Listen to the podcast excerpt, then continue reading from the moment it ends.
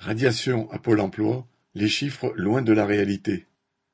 En novembre, la direction de Pôle emploi a supprimé plus de 58 000 chômeurs de ses listes, un chiffre en hausse de 19 Sur l'année 2022, 50 500 personnes ont été radiées en moyenne tous les mois, contre 44 000 en 2019. C'est autant de travailleurs qui ont perdu leur allocation chômage et qui sont en train de sombrer, eux et leurs familles, dans la pauvreté. Mais pour le gouvernement, cela permet de baisser sur le papier le chiffre du chômage et de fanfaronner de manière indécente en affirmant qu'on va vers le plein emploi.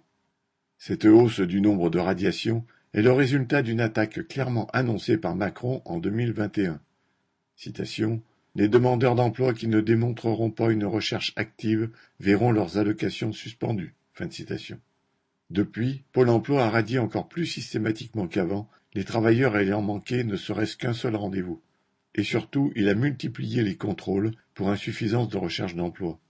Il y en a eu 500 000 en 2022 contre 150 000 en 2017.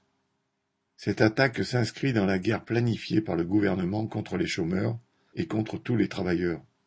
Depuis des mois, il multiplie les lois et les mesures qui augmentent le nombre de mois de travail nécessaires pour pouvoir toucher le chômage et il diminue le montant des allocations ainsi que la durée pendant laquelle on peut les toucher.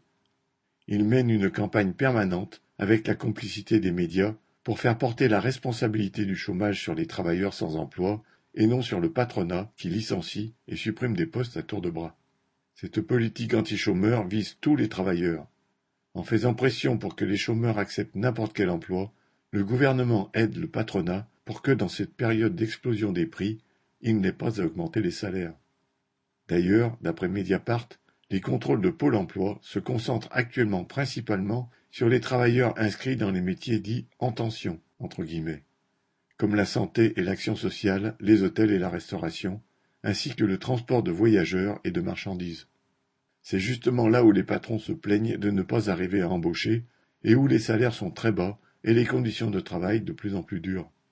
Ce qu'il est urgent de radier, c'est cette politique du patronat qui impose toujours plus de travail par toujours moins de personnel, avec des salaires toujours plus bas, pour qu'ils fassent toujours plus de profit. Arnaud Louvet